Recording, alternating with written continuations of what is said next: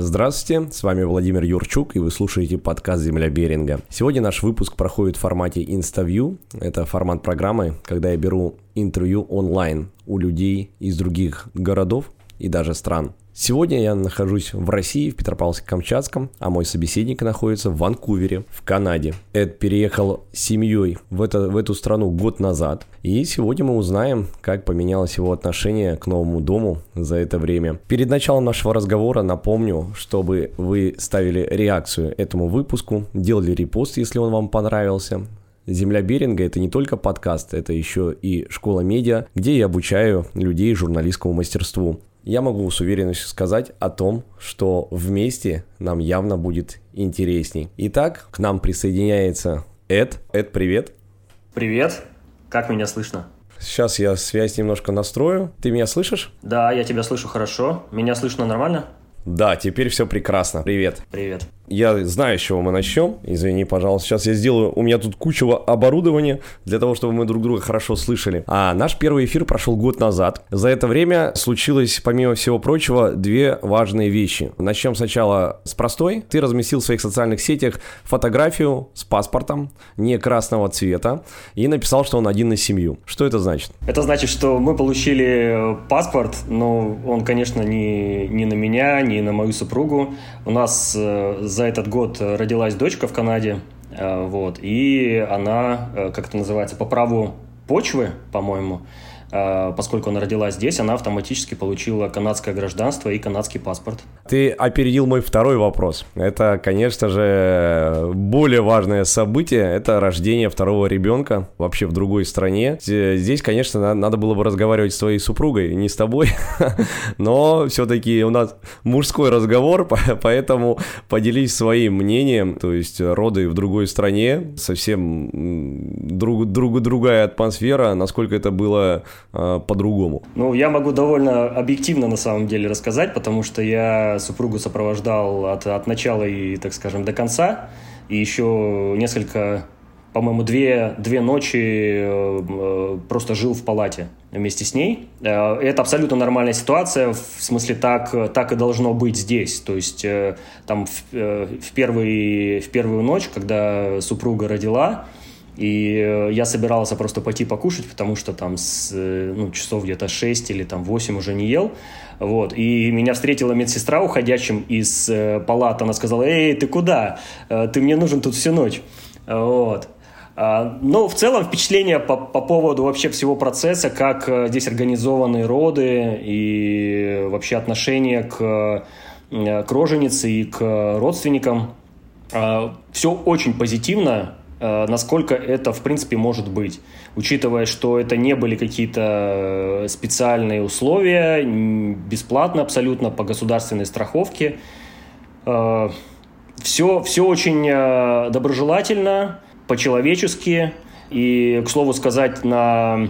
у нас два ребенка, у нас есть еще сын, которому 4 года исполнилось буквально на днях. И э, он, конечно, родился в России, и мы планировали, что я тоже буду присутствовать на, на родах на первых и подготовились. Там в России нужно там, э, сдать какие-то тесты, э, пройти обследование тоже, там какую-то справку получить.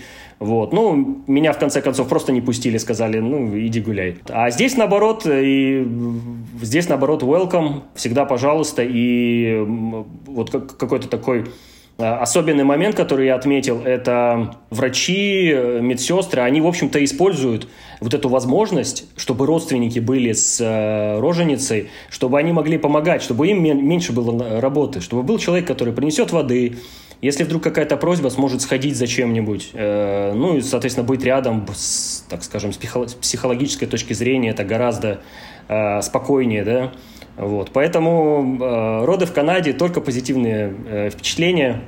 Вот, все супер. Позволь мне еще добавить вопрос к этому разделу, потому что а, среди наших друзей сейчас как раз есть две девочки, которые неделю назад родили детей здесь на Камчатке. Одна уже нянчится дома, а вторую не выпускают из больницы. И содержат в таких условиях, что ей вообще ничего нельзя есть совершенно, у нее было кесарево. И моя уже жена все возмущалась и говорила о том, что а, у нас в России к роженицам относятся как к больным. То есть им ничего не уже там, мол, давно в мире э, есть какие-то моменты, да, которые, чтобы женщинам сделать комфортнее, удобнее, вот, а у нас до сих пор вот такой подход. И вот это наша, наша подруга, она вот уже вторую неделю лежит вместе с ребенком в больнице, и сам понимаешь, что настроение там явно не самое боевое. Такого в Канаде нет. Ну, вот как раз-таки хороший пример про Кесарева ты, при, ты привел. Вот, собственно, жена рожала тоже с, э, с Кесаревым и отпустили ее. Ее держали чуть подольше, чем обычно, потому что здесь обычно держат 1-2 дня в, в Канаде, по, по, если роды прошли нормально. А моя жена пролежала, по-моему, 3 дня, вот. Э, но уход был максимально комфортным. Э, вот, к слову, там кровать, с кровати вставать вообще не нужно. Все анализы, которые там нужно взять, все, э, Э, все врачи, которые хотят там что-то посмотреть, осмотреть, э, поговорить, они все приходят в палату, палата индивидуальная, и вот, ну, все палаты индивидуальные, то есть это не какой-то специальный кейс. И ну, по, по поводу еды ничего не запрещали есть, приносили меню, то есть на завтрак, обед и ужин приносят меню, ты просто выбираешь, что, что ты будешь сегодня есть, и тебе горячее приносят в палату прямо на подносике, как, э, как, как любящий муж при, приносит в кровать, знаешь, э, завтрак. Вот там же таким же образом это все организовано. Поэтому я, мне даже нечего сказать э, вот чего-то, знаешь, негативного. Вот, настолько все хорошо прошло.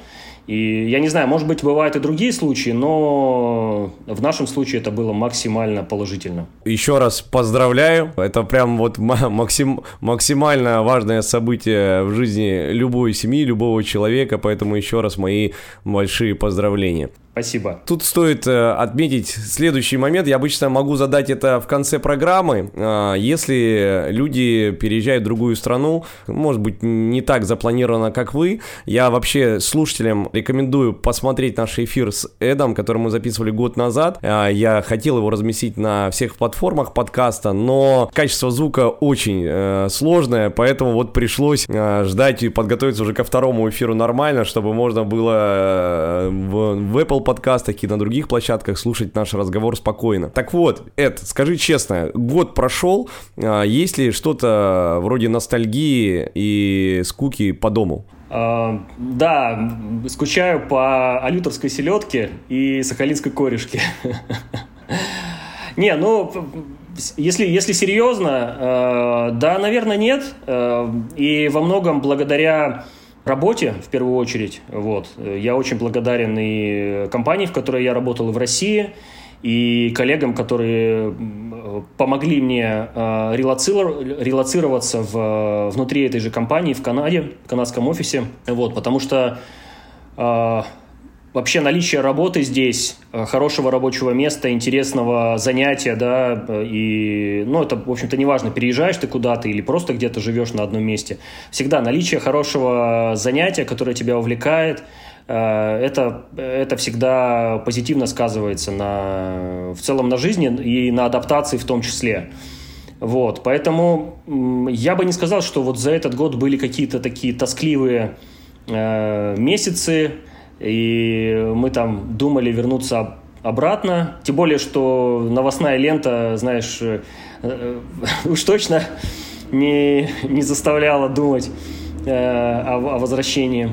Поэтому я, я вот, вот честно тебе скажу, я периодически, я просто человек, который, э, я вырос на, родился на Камчатке, вырос на Камчатке, потом переехал в Петербург на какое-то время, но на Сахалине тоже прожил очень долго. Я такой дальневосточный человек, я очень люблю рыбу, вот, и э, а, а здесь с рыбой все в порядке, вот, все есть, и там э, э, большой выбор красных рыб, как, как у нас на Камчатке, да, там и нерка, и чевыча, и, в общем, все, все, что хочешь. Вот. Но вот какие-то такие, знаешь, вещи, которые ты очень любишь. Я очень люблю алюторскую селедку и люблю корешку э, сахалинскую. Вот, вот, вот их здесь как бы нет пока. Э, ну, я думаю, этот вопрос тоже решаемый. В общем, что-нибудь придумаем попозже. Вот, поэтому э, нет, ностальгии нет, только вперед. Здесь, э, ну, я считаю, что нам еще очень повезло оказаться, наверное, в одном из лучших мест Канады все-таки. Вот. Я не знаю, как, какой у тебя там дальше список вопросов, может быть, мы про это еще поговорим, но возможности, которые дает э, провинция Британская Колумбия в части путешествий, каких-то развлечений, и, ну, это просто супер, то есть здесь скучать не приходится. Ты сам немножко забежал вперед опять. Я буду тогда скакать по своему плану.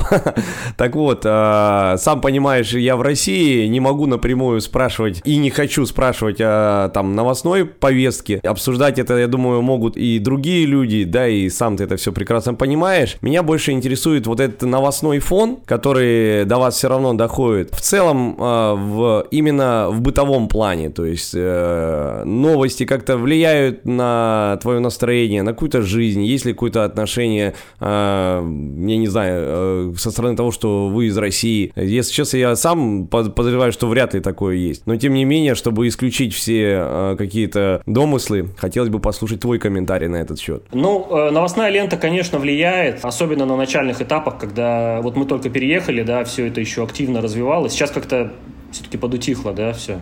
Вот. Но когда мы только переехали, и очень много как бы, эмоциональных впечатлений от переезда, от каких-то новых эмоций, вот, плюс еще накладывалась вот эта негативная новостная лента, и, ну, конечно, периодически, когда какие-то были серьезные, серьезные происшествия, ты переживаешь, и это сказывается там на твоем, конечно, настроении и вообще там производительности на работе. Вот. А с точки зрения отношения к э, гражданам России здесь, Э, я абсолютно ни разу не заметил никакого, никакой дискриминации совершенно. Вот есть, кстати, хороший пример. У нас э, мы сейчас, вот мы сейчас еще живем в квартире, из которой мы с тобой созванивались год назад, но мы отсюда съезжаем буквально на следующей неделе. Э, мы решили переехать в более тихое место, потому что сейчас мы живем довольно близко к центру Ванкувера, и тут шумновато, и с маленьким ребенком не очень комфортно. Вот. Но э, вот мы, когда сюда заселились, мы где-то через месяца два или три познакомились э, с ребятами, они живут этажом ниже. И э, там, в общем, ребята такие в возрасте, э, женщина-канадка, а парень молодой человек, ну как, не молодой человек, мужик из, э, из, из Штатов. Вот, но он э, знаком немножко с Россией, потому что он жил в, был в России в 91-92 году, он работал в Moscow Times в те годы. И он даже немножко говорит по, по-русски. И вот даже с их стороны мы как бы так пообщались, и к ним в гости ходили, и они к нам в гости ходили. И они даже Джейна, когда родила, они нам очень помогли там с э, сыном немножко у себя его э, поддержать. Вот. Э, плюс э, просто приносили еду, например, Дженни, ну, понятно, что там э, я был на работе, и Джейн не могла готовить, они просто могли что-то приготовить и принести. Ну, то есть, в целом, вообще никакой, никакого негативного отношения за все это время, вот за год, я не отметил и не вспомню. А комьюнити здесь, э, ну, назовем его так, э, русскоязычное или русско-украинское комьюнити, потому что группы там на Фейсбуке, они, э, как правило, такие объединены. В целом тоже мне вот показалось, что здесь, знаешь, такой, несмотря на то, что комьюнити и украинское, и русское, оно довольно большое здесь, вот, но потому как люди общаются между собой, вот, все это кажется, как будто, знаешь, как э, э, такой маленький форум э, какого-нибудь города, как, так, как в Петропавловске был вулкан, да, вот все типа друг друга знают, вот, и все вот так вот между собой общаются довольно-таки, ну, абсолютно нормально. Эд, как твой английский? Он э, становится лучше, он становится увереннее. Э, ты знаешь, что иногда люди, переезжая э, в другую страну, очень часто это встречается в США, не сильно хотят изучать язык, больше объединяется со своими земляками. В принципе, им достаточно какого-то такого базового уровня английского. Ты работаешь, э, но тем не менее у меня есть э, друг, который работал в Польше, долго учил английский, а, работал в банке в американском там филиале, и ему английский ничем не помог, потому что техподдержка у них, как правило, это были как раз все сотрудники из Индии. Там английский был такой достаточно очень трудный, то есть ему было сложно, очень сложно сложно с языком. А я знаю, что ты э, английским владеешь хорошо, и вот за этот год как поменялся уровень владений? А, ну, уровень владения, конечно, поменялся, стал более уверенным. А, я, наверное, где-то первые месяцев 9 очень сильно до себя докапывался и думал, что ну, мне моего английского как-то недостаточно, что я так как-то не очень хорошо говорю, может быть, не, неправильно фразы подбираю. Вот. Потом э, произошло несколько событий э, по работе, что мне, мне нужно было там где-то выступать, где-то встречи какие-то проводить, такие не, не просто э, с коллегами да, общаться, а именно какие-то вот э, такие крупные встречи. Вот. И я, конечно, готовился, все переживал. Э, и потом эти встречи проходили хорошо, и постепенно меня так отпустило. Сейчас я уже как-то вообще э, э, к себе по этому поводу не докапываюсь. То есть, э, конечно, мне есть куда еще расти. Вот, но я как минимум себя чувствую гораздо увереннее сейчас. И вообще со временем я сделал такой вывод, что вот в частности в Ванкувере, да еще вообще в принципе в Канаде здесь очень много иммигрантов с разных стран, э, особенно с азиатских, э, Китай, Корея, Япония, Индия – ну, вот все они друг с другом общаются, да, на английском. И э, я просто не, не один раз замечал, что по каким-то вопросам я общаюсь там с тем или иным человеком, и видно, что он не, не канадец, да, не, не из Северной Америки. И я понимаю, что у меня английский лучше, чем, чем у него. Вот, и я просто от себя как бы э, откопался, решил, что все нормально, все у меня хорошо, и можно дальше продолжать работать, постепенно совершенствовать этот, э, этот навык. Вот, но э, вот ты говоришь, что как бы часто бывает, что люди приезжают и стараются все-таки там как-то со своими э, соотечественниками э, контактировать, общаться. Я, я такую цель вообще не преследовал, потому что, ну, мне в этом плане, может быть, было проще, потому что я когда работал на Сахалине, я работал с англоязычными заказчиками на Сахалине. Вот, и опыт у меня уже по работе был довольно большое общение на английском. А вот именно такой личной коммуникации не очень большой, но по работе все было вообще в порядке. Вот, и я понял, что я когда сюда перееду, и если я хочу дальше развиваться по работе, куда-то двигаться, ну, работать на, на хорошей должности и заниматься интересными проектами, то мне э, без английского вообще никуда. То есть э, тут как бы нужно выбирать. Э, либо идти на стройку работать, либо зарабатывать головой, да, умом. Вот, поэтому я естественным образом постепенно как-то для себя какие-то интересные вещи нахожу на английском языке, постоянно что-то себе там э, в голову добавляю, какие-то новые обороты, вот, и, ну, конечно, вот есть такое, как сказать, в общем, э, при, принято, что если человек переезжает жить, да, в англоязычную страну, то у него естественным образом этот скилл нарабатывается, ну, в общем-то, я, я подтверждаю, это, это так и есть, вот, действительно, в простых каких-то коммуникациях, там, не знаю, зайти в банк, отправить письмо на почту, э, в магазине что-то там расплатиться или где-то там э, какую-то консультацию получить. Вот. Все это постепенно-постепенно, естественным образом э, добавляет очков к скиллу владения новым языком. Главный ужас э, старшего поколения, э, ладно, они еще приняли, что э, мир открыт, и люди могут ездить, переезжать, менять место жительства, но когда речь идет о том, что россияне уезжают в другую страну, ладно, с вами взрослыми, но опять вернемся к тому, что у тебя два ребенка. Они будут знать русский язык? По поводу старшего ясно, по поводу дочки уже вопрос. Э, у нас цель такая, что да, дети должны знать русский язык обязательно, и мы понимаем, что для этого нужно будет прикладывать усилия. Ну, нам в этом плане немножко проще, потому что есть вот семьи интернациональные, когда э, кто-то из э, супругов э, говорит на английском только, да, такое, такое есть. И я даже здесь встречал, когда, например, девушка из России, у нее парень или муж э, канадец, ну, такое бывает. Вот. Э, у нас в этом плане проще, мы дома общаемся только на русском, и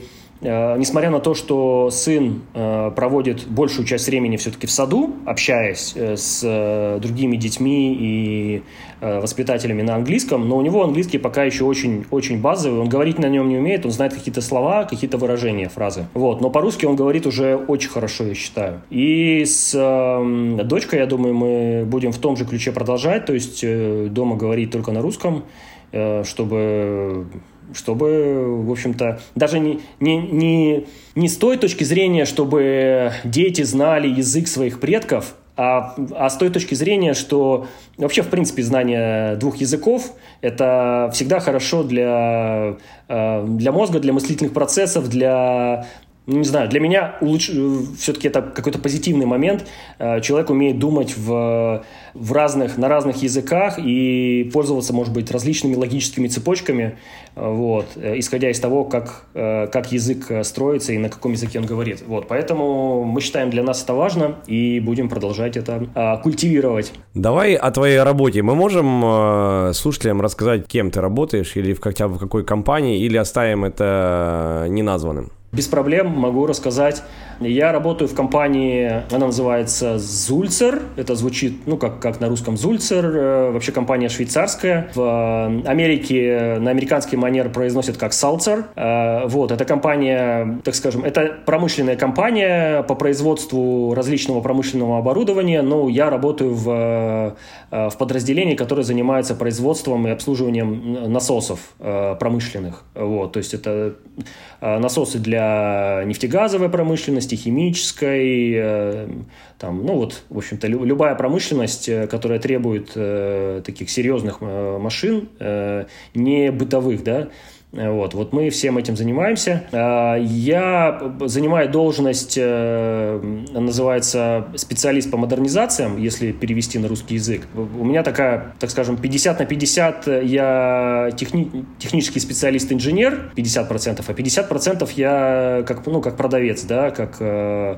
специалист по продажам, да, можно так назвать. Вот. Ну, в общем, мы продаем э, решения, и продаем и выполняем э, решения по модернизации, как правило, старого оборудования, которое требует э, каких ну, раз, разных показателей в части надежности или энергоэффективности, или э, чтобы соответствовать современным э, нормам там, безопасности, экологии. В общем, э, вот вот в двух словах это выглядит вот так. Спасибо, что ты э, уточнил, рассказал, потому что ты знаешь, что у меня есть моя школа айкидо, и я там больше 10 лет тренирую ребят, и уже у меня есть ребята, которые почти заканчивают университет, и ничего не поменялось за года, если ты вспомнишь, это колоссальное количество экономистов, юристов, переводчиков там. И по сути своей, э, я, допустим, с детства вынес такую мысль, что в России надо что-то уметь делать своими руками, э, дабы пережить какой-нибудь кризис. Это вот пример моих родителей. И, если честно, за года ничего не поменялось. Для ребят, молодых ребят, для у которых э, впереди достаточно просто принять решение собраться и переехать куда-то, потому что там нет еще семьи, нет каких-то более серьезных инвестиций, вкладов и так далее. Какое образование может пригодиться э, за рубежом. То есть э, у тебя не возникло никаких проблем по поводу твоего диплома или специальности? Да, у меня проблем никаких не возникло, и во многом э, благодаря еще моему опыту, все-таки э, я в, вот именно в, в этой компании какое-то время проработал в России, до этого работал в компании конкурента тоже там около пяти лет, то есть у меня опыт в этой индустрии довольно большой. По поводу советов по образованию, ну, э, вопрос сложный, если честно, потому что, ну, есть много вещей, которых я точно не знаю, да, и сейчас вот э, вот ты, кстати, хороший пример привел про там юристов, бухгалтеров. Вот, но знаешь, когда я э, выбирал специальность, э, я, кстати, я поступал на Камчатке, э, но в Петербургский университет. Э, вот, там в те года приезжала комиссия с, э, с, с петербургских университетов, и они проводили экзамены. Я, в, по-моему, в первой школе проходил экзамены вступительные, э, вот, и вот поступил в, в политехнический университет в, в Санкт-Петербурге э, на энергомашиностроительный факультет, да, на инженера инженера. Вот. Но в тот момент я думал на самом деле пойти на айтишника. Вот. И мне тогда сказали, да айтишников и так много. А вот на самом деле их до сих пор, их хоть и много, но их еще требуется еще больше. Вот. Поэтому я по специальности не могу, не могу посоветовать ничего, но я точно могу сказать, что учить языки – это очень важно. Поэтому, наверное, какие-то помимо того, чтобы выбрать какую-то там специальность, какое-то направление, в котором э, человек хочет работать, я думаю, очень важно знать языки. Не, не обязательно должен быть английский, но, наверное, какие-то вот э, э, основные такие международные языки, английский, испанский, может быть, да, э, я думаю, знать обязательно. Я обратил внимание, ты опять же делился в социальных сетях, а, я сделаю ссылку на твою страницу в описании к этому выпуску. А, рекомендую подписаться. А, это не стесняется делиться историями, делай это почаще. У меня ощущение, что вот этот год мы с тобой были постоянно на связи, потому что вот э, наблюдаю за, за твоей жизнью. И э, командировки. То есть командировки это, э, это такая часть, как правило, если вернуться опять к российской обыденной обыденности, то это что-то плохое и нехорошее. То есть я вот, насколько вспоминаю даже сейчас своих э, ребят, это всегда какие-то муки, какие-то как, какой-то, то есть нет такой радости от того, что а, мне надо куда-то поехать. Как э, обустроена э, вот эта часть твоей работы э, в Канаде? Это сложно, это наоборот какой-то обычный элемент рабочего процесса. Э, расскажи подробнее. Так, ну я думаю, что ты, ты вот говоришь про какой-то плохой experience от, от командировок в России. Ну я в, в России, когда работал в, в этой же индустрии, я тоже летал довольно много. Вот, и у меня, как правило, это все-таки были какие-то положительные впечатления. Ну, то есть это неотъемлемый, неотъемлемая часть моей работы была всегда. И, как правило, все-таки она связана с э, какими-то ну, позитивными впечатлениями.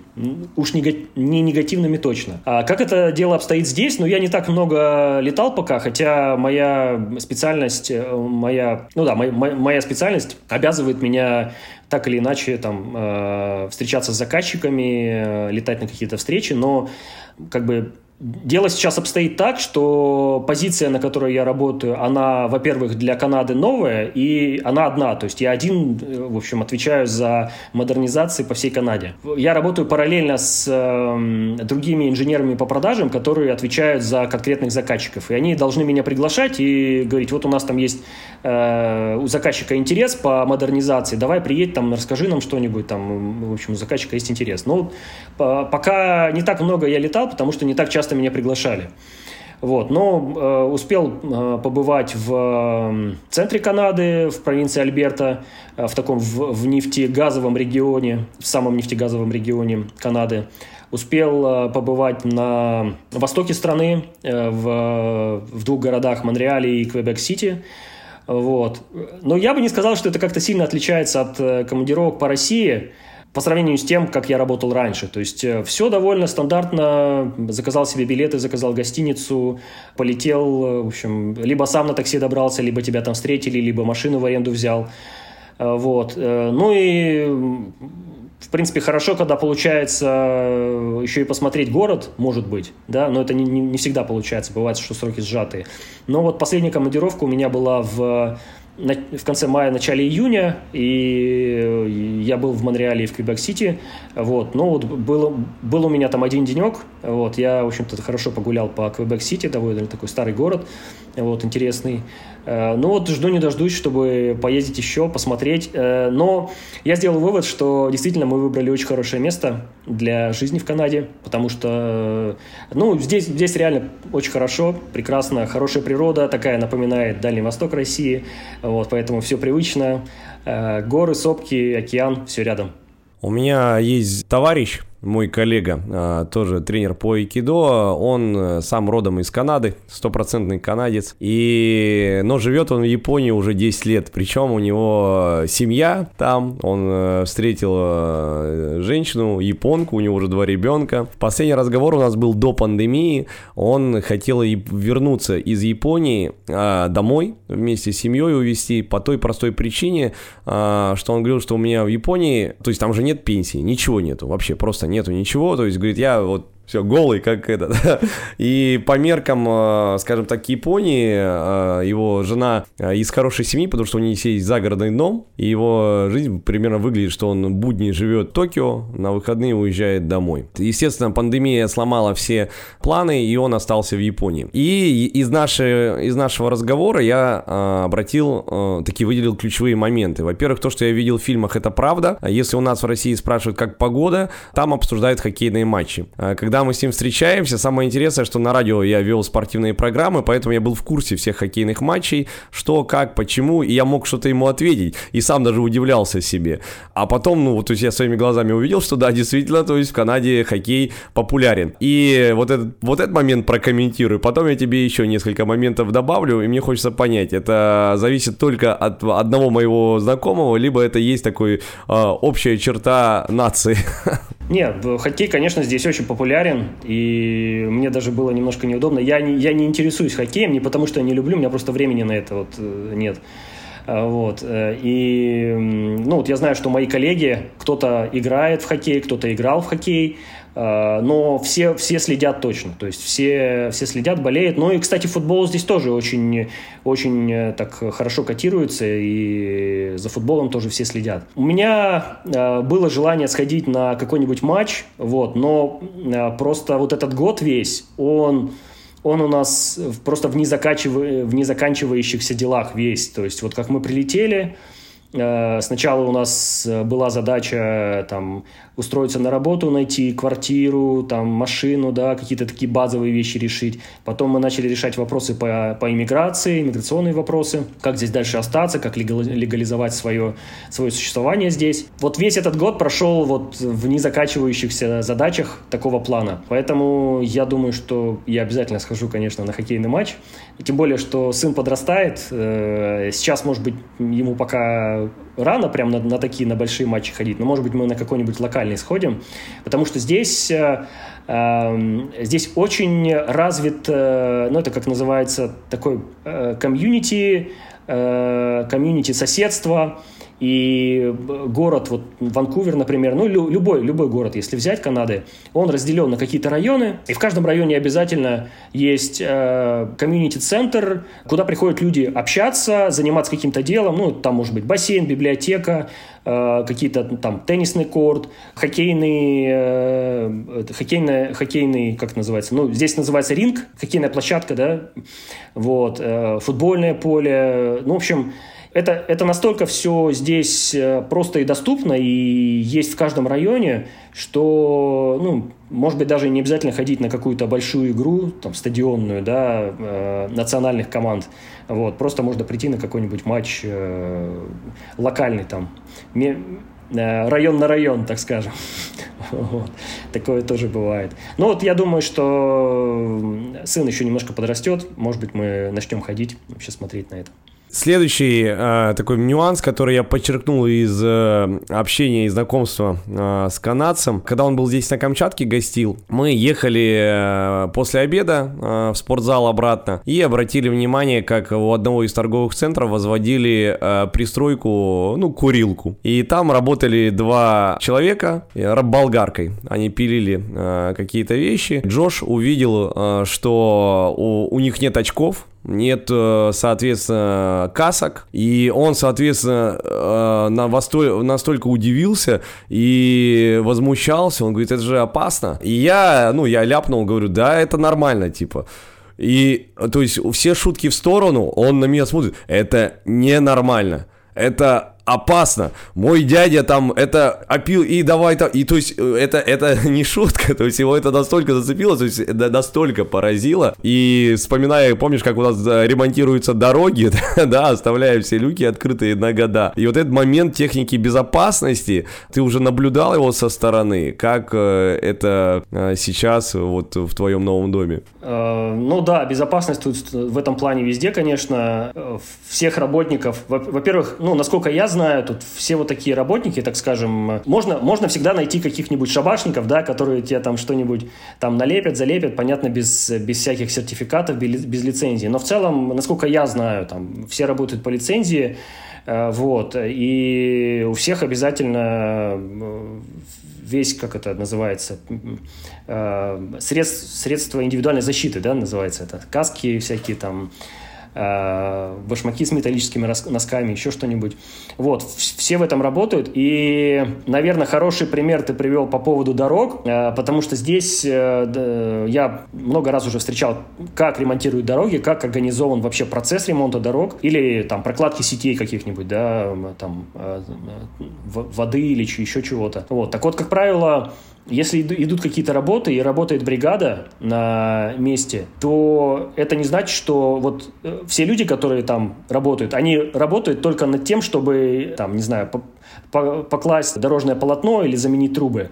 Там у них обязательно будут э, регулировщики, движения, то есть это, это не регулировщики от э, полиции, это, это вот э, ребята, у которых э, предназначение э, стоять вот э, на, там на перекрестках или вдоль дороги, где идет, идут ремонтные работы, и они показывают, как, как нужно ехать, стоят со знаками «стоп», если нужно остановиться, стоят со знаками там э, slow, да, если нужно замедлиться, если они предупреждают, тут идут работы, вы типа быстро не едете. Вот, в этом плане всегда они есть.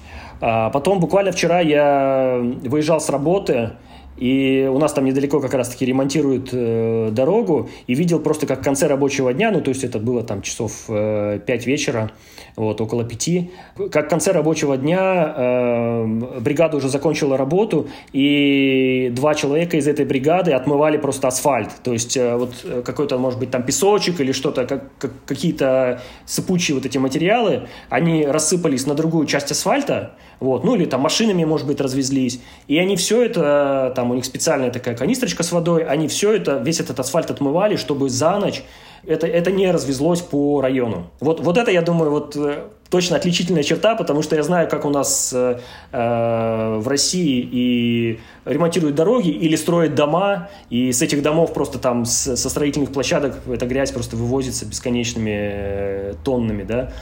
Вот. Но вот, да, здесь в этом плане все, все хорошо и налажено.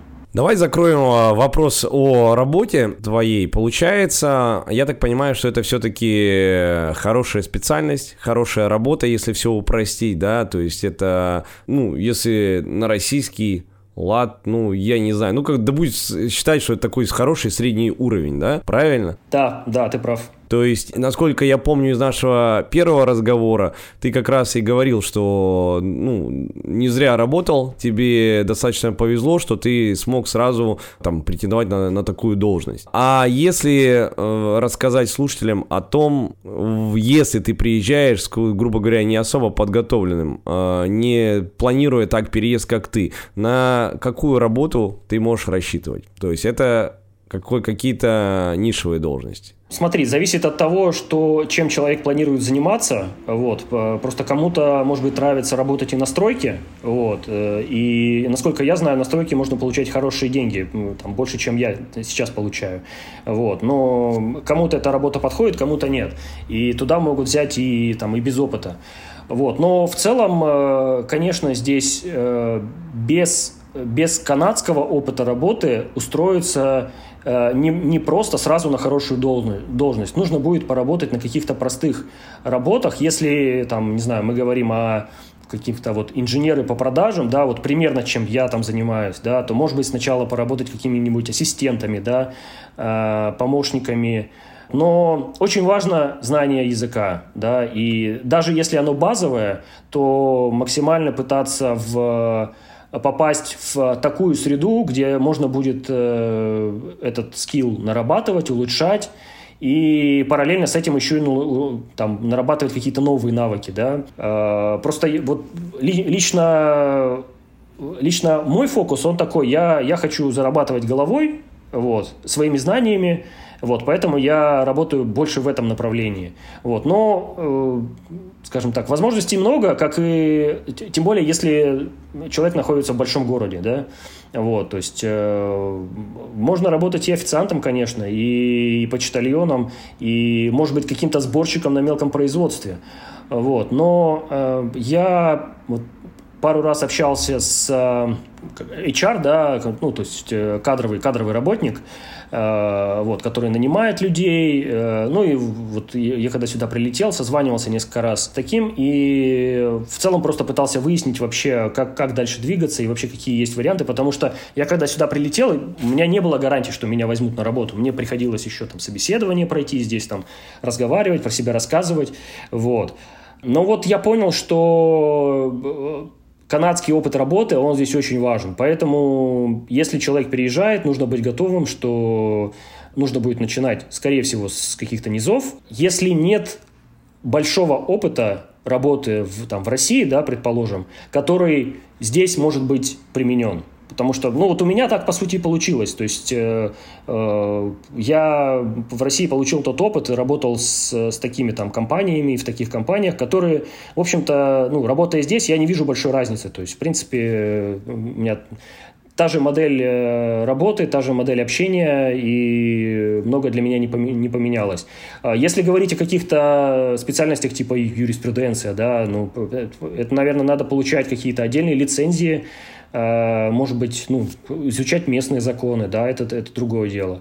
Но э, в целом, вот изучая опыт других людей, хотя я не так много скажем, искал такой информации, но я много раз натыкался на то, что люди даже в довольно зрелом возрасте, переезжая в частности в Канаду, э, и понимая, что э, имея тот опыт, э, который они получили до этого, они не смогут применить его здесь, у них все равно получалось здесь как-то переучиваться на совершенно другие специальности и, может быть, даже заниматься тем, чем они хотели заняться давно, но почему-то не получалось.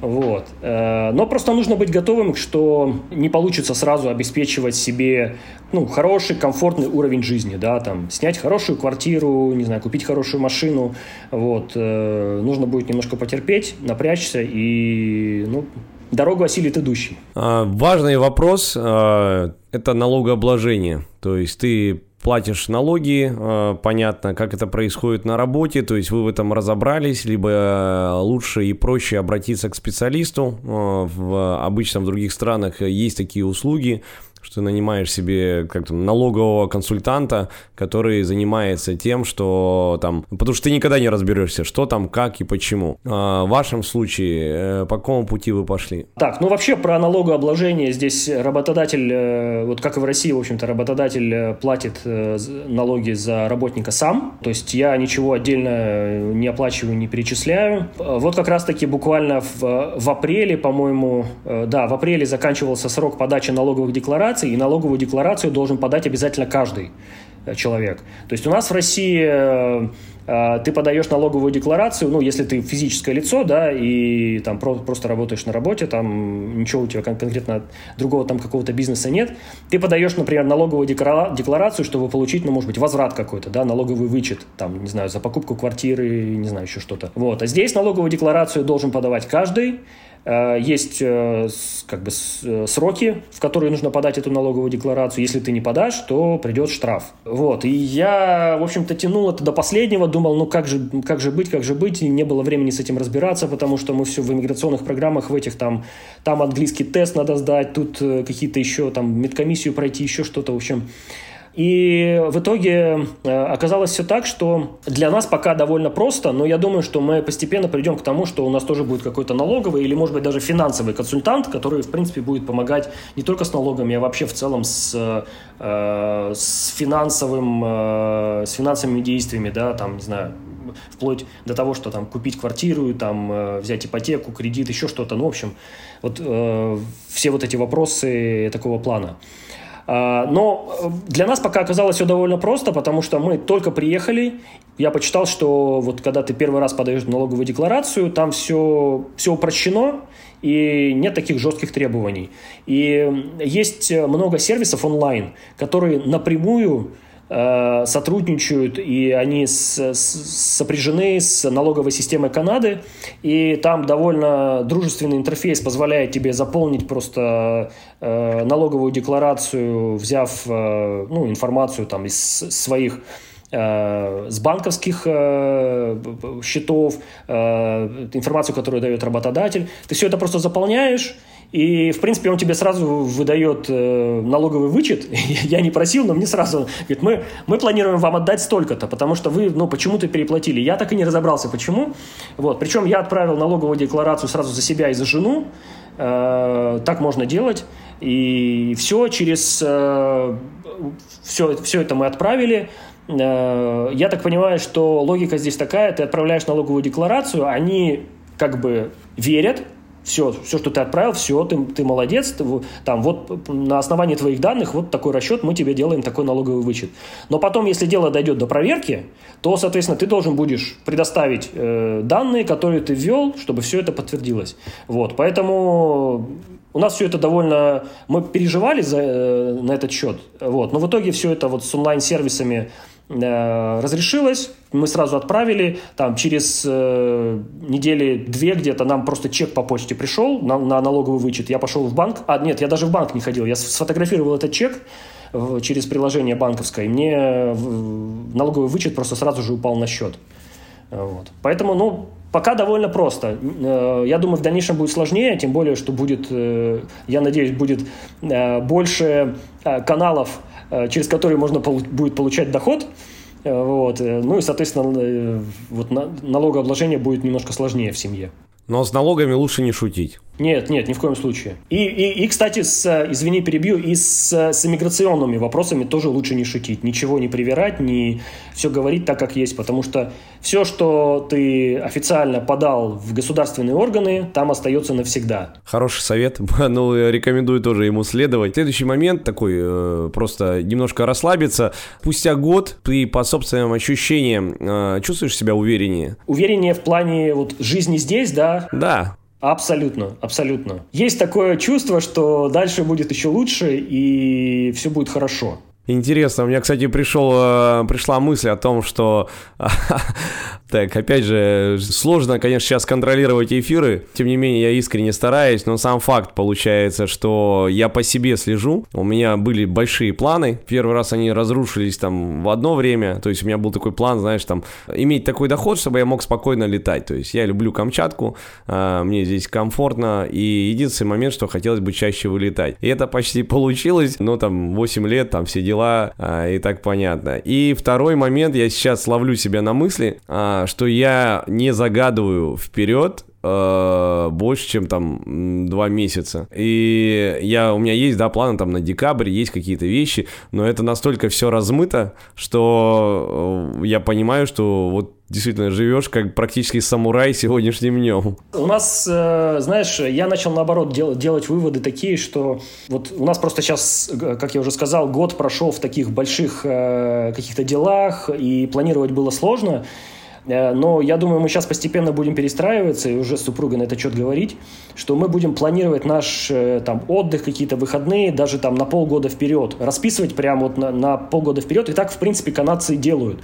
То есть э, люди садятся, смотрят, так, какие у нас там государственные праздники, когда длительные выходные, когда лучше брать отпуск, сразу бронируют все отели на год, все там кемпы какие-нибудь, э, в общем, э, все забронировали, и у них на год план, что, когда они куда едут, потому что э, у нас несколько раз получалось так, что мы понимаем, ну, то есть я не слежу за государственными праздниками, и многое для меня было новое. И тут мне на работе говорят, ты типа в понедельник не приходи, у нас праздник, у нас long weekend. Я такой, а, так можешь съездить куда-нибудь. Раз, например, а, ну, на остров на посерфить э, съездить. Э, см- смотришь, а уже все билеты разобраны на паром, то есть уже как бы и не попасть. Поэтому э, мы наоборот сейчас думаем, что будем планировать заранее, сразу себе распланировать там, вот я тогда еду на серфинг, тогда там мы едем э, куда-нибудь там в долину в какую-нибудь, тогда-то едем на озеро, вот, и будем двигаться в таком направлении. И знаешь, вот еще э, по поводу э, вообще ощущения уверенности, у меня буквально недавно было такое чувство, вот у нас, ну, у меня, по крайней мере, с памяти, по, памяти с 98 -го года у нас примерно проблемы с курсом рубля, да, периодически случаются.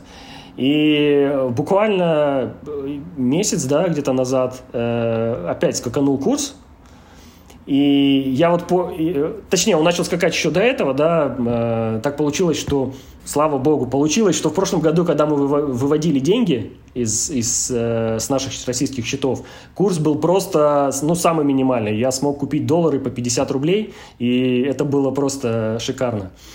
И вот я недавно просто задумался, что опять скаканул курс, и я понимаю, что это уже не, не со мной, как бы это не про меня. Я такой, вот, вот, вот, вот, вот разница, да? Но я вообще вижу разницу, то есть в вот этом ощущении, э, прям уже даже сейчас она видна. В чем, наверное, кроется счастье на самом деле, в уверенности в завтрашнем дне. А давай вернемся к моменту, о, ты уже в начале нашего разговора упомянул, а, вы решили сменить э, квартиру, о, связано это с тем, что вы хотите а, более спокойное место, то есть уже а, общее понимание того, где вы хотите жить, оно уже появилось. А куда вы переезжаете? Насколько это уже сложно во второй раз сделать? Переезжаем мы, э, ну, можно сказать, это соседний город, вот, но это называется Ванкувер Metropolitan Area, то есть это э, как бы пригороды Ванкувера, куда ходит метро, вот, и в принципе это, это место, куда, можно сказать, я каждый день езжу на работу, то есть это очень, ну, довольно недалеко. Мы, мы в общем-то, изначально хотели там э, снимать жилье, но э, так уж оказалось, что я не знаю почему, но вот именно тот район, в котором мы сейчас будем жить, он довольно популярен. Э, и, ну, потому что там немножко дешевле, и как бы там, в общем-то, все есть, и недалеко от Ванкувера, и, в общем-то, как-то поспокойней. И э, в прошлом году, когда мы хотели там э, искать жилье, нам просто не одобрили ни одной квартиры. Э, ну, хотя нет, нам одну одобрили, но мы, мы отказались, нам в итоге не понравился вариант. А смысл здесь просто такой, что ищешь ты квартиру там в первый раз или там в какой-то очередной раз переезжаешь, всегда это выглядит так. Появляется объявление, что вот сдается такая квартира, и нужно связаться с человеком и прийти на просмотр. Вот. Как правило, просмотр делается организованно, то есть э, назначается время, туда приходят какое-то количество семей, которые интересуются, и все смотрят квартиру. И потом арендодатель выбирает, кому эту квартиру, в общем-то, и отдать. Да? Он смотрит там на э, на платежеспособность людей, что это за люди, чем они занимаются, какой состав семьи и так далее. Вот. В прошлом году нам было просто довольно сложно это все сделать, потому что у нас не было никакой кредитной истории. Э, я тогда еще не работал. И вот я писал там большие письма, объяснял, кто мы такие, какой у нас бэкграунд и, и все такое. И ну, все было мимо. Вот. В итоге мы решили, что вместо того, чтобы на Airbnb отдавать там несколько тысяч долларов в месяц за вот такое, э, за краткосрочное жилье, мы лучше снимем сразу квартиру, которая будет просто чуть подороже, чем мы планировали, но мы уже осядем и будем жить и здесь как бы развиваться да, дальше. Тем более, что супруга была беременна и было вот не очень хорошо переезжать с места на место. Вот, сейчас у нас было больше времени, и у нас появилась история, так скажем, канадская уже, да, то есть мы год живем здесь, у меня есть работа, мы там хорошая чистоплотная семья, вот, и было гораздо проще, э, поэтому много вариантов пересмотрели и решили вот на одном остановиться, который чуть-чуть подешевле, чем э, мы снимаем сейчас, гораздо тише, э, что гораздо приятнее с, там, с, с детьми, да, детям легче спать. Э, вот, и поближе к моей работе. Сам переезд, кстати, вот да, извини, еще перебью. Про, про сам переезд, э, как вообще это сложно делать или нет. Вот у нас на понедельник назначен день переезда. То есть приедет бригада, вот, ну, специально нанимаешь э, бригаду, которая выносит всю мебель, погружает в грузовик, переносит на другую квартиру. Из требований перед тем, чтобы сдать квартиру, нужно заказать профессиональную чистку квартиры.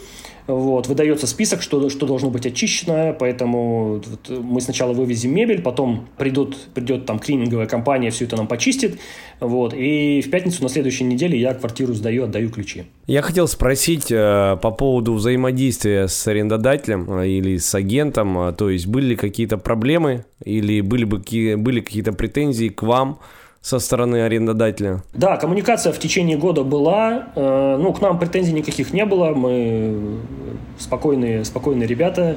Вот. Тут с соседями дружили, хорошо общались. А у нас были некоторые проблемы технического плана. Нам меняли, э, нам поменяли стиральную машинку и э, сушилку сушильную машину, потому что ну, в одночасье перестала работать, и там буквально в течение недели привезли, просто новое поставили.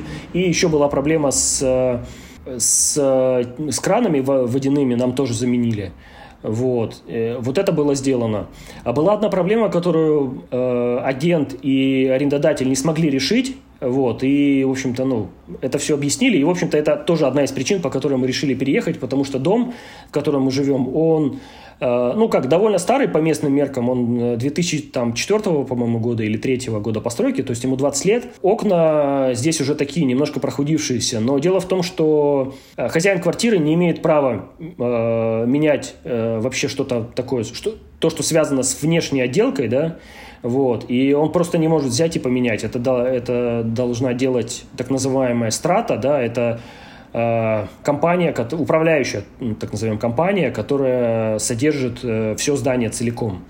Вот, поэтому они сказали, извините, ребят, мы понимаем, что из окон дуют местами, но мы ничего сделать не можем. Вот это единственная проблема, которую не смогли решить. Это все делалось за счет э, ваших арендных платежей, то есть вы ничего дополнительно не платили за замену бутылок? Не, мы ничего не платили, да, ни, ни, за, ни за стиральную машинку, ни за воду. Причем, э, вот еще интересный момент, мы когда только вселились в эту квартиру и принимали квартиру, э, на, на приемке квартиры был агент, и э, у нас просто здесь такой балкончик совсем маленький, и э, там есть перила, да, вот, и он э, просто сам заметил, ничего нам не сказал, но потом через день, через два написал, что э, я знаю, что у вас есть маленький сын, и мы с арендодателем просто опасаемся, что мало ли что-то произойдет, поэтому мы хотим вот этот э, балкончик зашить стеклом вам, чтобы ребенок там ничего там себе не поранил, не выполнил, ничего не случилось. Вот. И они просто там через некоторое время приехали, там тоже приехала бригада, сделала, сделала замеры и просто остеклили балкончик. Но тоже мы ничего за это не платили. Но, к слову сказать, э, арендная стоимость здесь очень дорогая. То есть э, это не значит, что мы платим копейки, а нам тут все делают. Э, то, что мы просим и не просим. Вот. Э, именно в Ванкувере, именно в Ванкувере э, стоимость аренды очень дорогая, поэтому, ну, не знаю, поэтому, наверное, это как-то так спокойно покрывается работодателем, ой, арендодателем. Эд, а, расскажи о, о статьях расходов, а, то есть, конечно, опять попрошу максимально упростить, но, грубо говоря, проезд, аренда, питание, да, что как бы ты это все разместил, а, что больше всего съедает бюджет, что все-таки поменьше. Так, ну смотри, у нас мы вот все хотели за там в течение года подбить там расходы и вообще понять, как мы э, двигаемся. Ну, понятно, есть точное понимание, что мы пока потихонечку уходим в минус, но это во многом еще за счет того, что у нас э, есть траты иммиграционные, на иммиграционного консультанта, на новые, на программы, в которые мы участвуем, э, иммиграционные, и они требуют постоянных каких-то финансовых вливаний. Вот. Э, но в целом, э, пока я работаю один в, в семье, вот, зарплата у меня, ну, так скажем, где-то там, средняя примерно, да, может, чуть выше среднего, ну, вот, э, где-то так. Э, ну, грубо говоря, примерно половина зарплаты уходит на аренду, вот так вот в двух словах, если, но э, это там большая квартира, по российским меркам трехкомнатная, то есть две спальни и, как правило, это зал большой, совмещенный с кухней, э, две, две ванны и два туалета, то есть, ну, такой вот э, довольно комфортное расположение, да, как комфортная организация э, жилого пространства. Вот, то есть половина примерно уходит э, на э, жилье, на аренду жилья. Наверное, где-то процентов, э, ну, я бы сказал, 20, может быть, 20, может быть, 30 – это еда, какие-то, может быть, там рестораны периодически, но мы довольно редко выбираемся, потому что нам сейчас э, сложновато с, с детьми. Но в целом это вот 20-30% это расходы на еду. Так, по поводу бензина, э, ну, наверное, процентов 10 э, это бензин, потому что бензин дорогой, примерно в два раза дороже, чем в России. Ну вот, ну и остальное, наверное, остается на какие-то, может быть, развлечения, может быть, какие-то вещи там себе купить. То есть, если убрать э, вот эти траты, которые там на иммиграцию, на вот какие-то дополнительные такие расходы, да, от, от которых, в общем-то, не избежишь, но их э, учитывать в в статье регулярных трат, да, как вот просто если взять жизнь в Канаде, наверное, не стоит. Вот, то, наверное, мы где-то там сейчас в ноль уходим. Вот. Э, но э, у нас первый год довольно затратный получился, потому что много, так назовем их, капитальных затрат. Нужно было закупить мебель, да, какие-то, ну, там, машину купить, э, вот. И, конечно, первый год он такой очень, очень затратный. Но сейчас мы постепенно как-то стараемся что-то компенсировать, выравнивать свой там, бюджет, сводить дебет с, с кредитом. Я, я надеюсь, что вот за этот год мы как-то научимся это все более, э, более хорошо регулировать. Э, дело еще вот в чем. Мы просто сделали для себя вывод, что э, точнее не то, что вывод, но такой фокус на первый год жизни в Канаде, что у нас пока есть средства, мы э, готовы потратить чуть больше, чем, э, чем можно, но чтобы нам было хор- хорошо и комфортно, потому что мы в такой ситуации, у нас проходит адаптация, мы только что переехали, у нас только что родился ребенок, и хочется, чтобы, э, ну, хочется, чтобы, в общем-то, переехать и не страдать, как минимум, да, э, вот, чтобы жить комфортно. А, вот еще одна статья расходов, про которую я не упомянул, это детский садик. Вот, бесплатных детских садов нет, ребенок ходит в платный детский сад, э, и хотя, несмотря на то, что там э, есть некое пособие, вот, но сейчас вот мы платим порядка где-то 1200, по-моему, или 1300 долларов, это с учетом того, что есть пособие уже на, на ребенка. Вот. Ну, то есть это тоже там, э, не знаю, процентов 15, может быть, да, от, от, от, годов... от месячного дохода, примерно так. Ну и категория это, конечно, отдых, путешествие. Мы добрались до этого момента, получается, тоже в начале нашей беседы ты говорил, какие возможности э, дарит вообще Канада для путешествий, потрясающие места. Я вот когда иногда открываю э, сторис э, твои или твоей жены, я смотрю и прям, ну это потрясающе, очень красиво, классные площадки, какие-то, ну прям видно вот это благоустройство, оно прям э, радует э, глаз э, даже онлайн что уж говорить, когда ты там находишься. И насколько вам будет сложно путешествовать уже в четвером? То есть э, сможете вы там дорого ли это лететь? Либо все сделано так, чтобы взять спокойно сесть на машину, поехать. А, то есть момент, то, что у нас называется таким отпуском, наверное, да? Смотри, э, мы, в принципе, любим путешествовать и ездить, пока у нас просто нет такой возможности куда-то летать, да, мы мы пока не можем покидать Канаду, пока, пока мы не получили здесь э, постоянный легальный статус. А с точки зрения э, путешествия на машине, здесь, конечно, возможностей очень много, и мы пока не смогли, не успели попробовать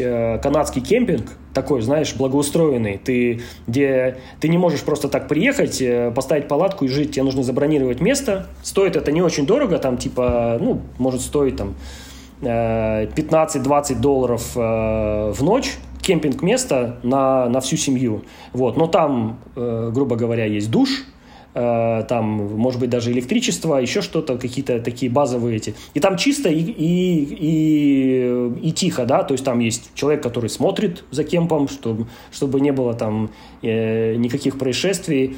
Вот. Мы такого еще не успели попробовать, но я думаю, обязательно попробуем, может быть, уже в следующем году. Сейчас пока с новорожденным ребенком сложно это делать. Вот. Э, но другие поездки какие-то, как я уже сказал, вот в Британской Колумбии здесь есть много чего посмотреть. Э, единственное, что довольно много людей любят активный отдых, вот. И я сделал вывод, что надо быть очень избирательным тоже, когда ты выбираешь направление. Вот. Тоже изучать, смотреть, где... Э, понятно, что если есть места, которые близко к городу и до которых очень легко добраться, там, скорее всего, будет больше людей. Вот. Э, в какие-то более дальние места там э, поспокойней.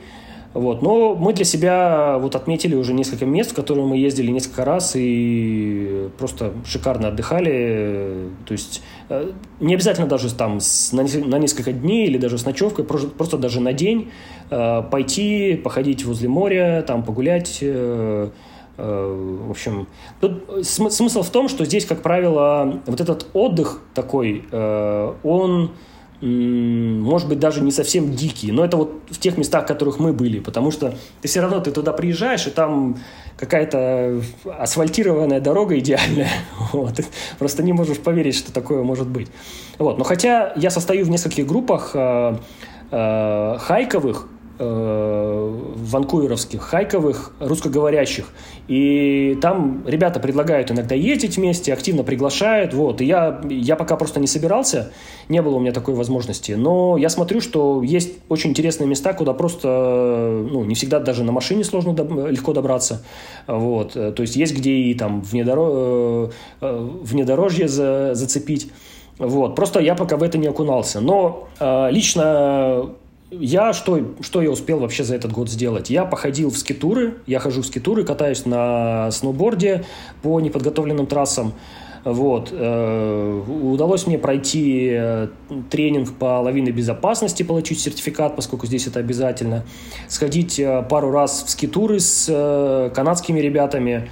Вот. Довольно классно в такие, ну, в дикие места с хорошим снегом. Вот. Мы успели покататься на серфинг, и на следующей неделе поедем на, на неделю в отпуск. Вот у нас будет недельный отпуск э, на острове Ванкувер. Э, вот. Э, ну, вот в целом все это здесь доступно. Э, но, как я сказал, нужно быть избирательным в, в местах, в которые планируешь ехать. И в сезон может быть довольно дорого или нет мест да, на, там, в отеле. Э, вот мы как раз-таки на следующей неделе поедем, мы довольно поздно начали бронировать, и я понял, что э, все места уже разобраны, ну и плюс такие довольно дорогие цены на отели, и мы будем жить в кемпинге, как это, глэмпинг называется, да, то есть большая палатка, в которой кровать, диван там и э, кухня, все есть, вот. Но это такой полудиковатый образ жизни. Вот, в принципе, даже мы посчитали, что это будет хорошо для ребенка. Э, вот, вот поедем э, в наш первый канадский отпуск. В завершении нашего эфира, а, на самом деле у меня очень много, вот я посмотрел сегодня, мы так поговорили, я тебе могу честно сказать, где-то раздела 8, которые я хотел тебя еще допытать, у меня остались незатронутыми, представляешь? Это так, это повод к тому, к новым встречам, как говорится. Хотел спросить по поводу, тоже разделить немножко, э, планы на будущее не в том моменте, знаешь, что там, о чем-то высоком подумать, а, скажем, вот прям реально вот такие какие-то бытовые ключевые а, моменты на ближайшие полгода, как релаканты, то есть, по сути, что вы должны сделать, да, по поводу того, что вы переехали, какие-то документы, это уже будет полтора года, да, а, ну, либо, может, до двух дотянуть. И второй момент, а, все-таки а, он теряет актуальность, потому что я смотрю, что вы реально очень счастливы, то есть, это было прям осознанное решение, я вижу, вы прям, а, вы прям кайфуете, я очень э, искренне за это рад, но, тем не менее, вопрос все равно задам, э, вторую часть. Это что-то вот для, для души, да, э, ближайшее время для того, чтобы вот как-то э, сделать таким образом, чтобы тебе было еще более, тебе, твоей семье было еще более комфортнее в новом доме. Я, наверное, думаю, что полгода это слишком короткий такой отрезок, потому что мы сейчас, как я и сказал, еще в процессе решения иммиграционных вопросов, и у нас очень много завязано на это. Э, вот. Но пока план на ближайший год, во-первых, это завершить э, вот этот долгий процесс э, иммиграции и легализации здесь, чтобы получить статус постоянного резидента, вот, и чтобы мы могли спокойно там покидать Канаду, летать в командировки. Вот у меня, например, была возможность несколько раз уже слетать в командировку в США, вот, но я просто не могу покидать Канаду. Я даже визу в США могу сделать, но я не могу выехать из Канады. Точнее, я выехать могу, но тогда не въеду. Вот, поэтому сейчас основная задача – это решить иммиграционный вопрос, получить статус постоянного резидента, чтобы можно было спокойнее перемещаться вообще в целом по миру, э, чтобы супруга могла работать, вот, и постепенно как бы нарабатывать здесь опыт. Э, у меня есть цели по работе, конечно, продвигаться, вот, впереди довольно много чего нужно сделать и много очень возможностей. Вот. Э, ну, может быть, на, так скажем, э, в отрезке времени на год-полтора я бы сказал, что у нас есть идеи переехать на остров Ванкувер. Да, это вот э, буквально рядом с городом Ванкувер, ну, паром там полтора-два часа. Вот. Лично для меня, чтобы иметь прямой доступ к океану и волнам, чтобы серфить, чтобы, чтобы можно было легче добираться до океана.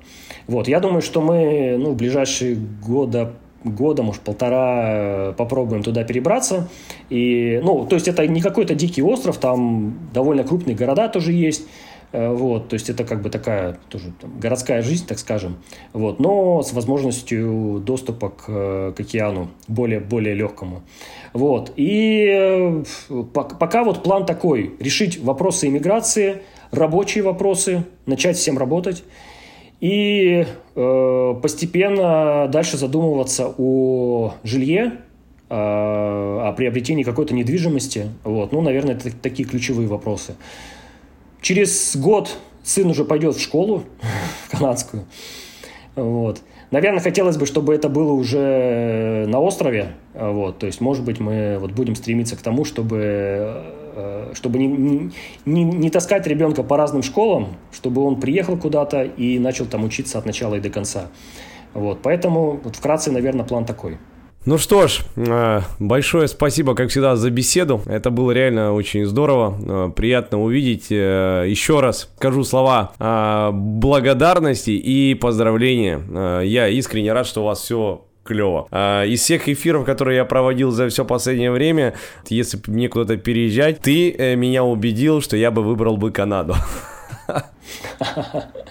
Спасибо, приятно слышать. На этом у нас все. Выпуск подкаста будет доступен на всех платформах, я думаю, уже к вечеру. Я как раз сделаю, сведу звук, все будет прекрасно, все будет хорошо, и вам будет удобно послушать его уже абсолютно в любой точке, с любого места. Это действительно очень удобно, поэтому подписывайтесь. Ну а кто был с нами в прямом эфире, а, эфир сохранится, будет возможность посмотреть на наши лица и зарядиться нашей энергией. Так что, Эд, большое спасибо еще раз. Ну и до встречи. Спасибо тебе. Да, будем на связи. Пока.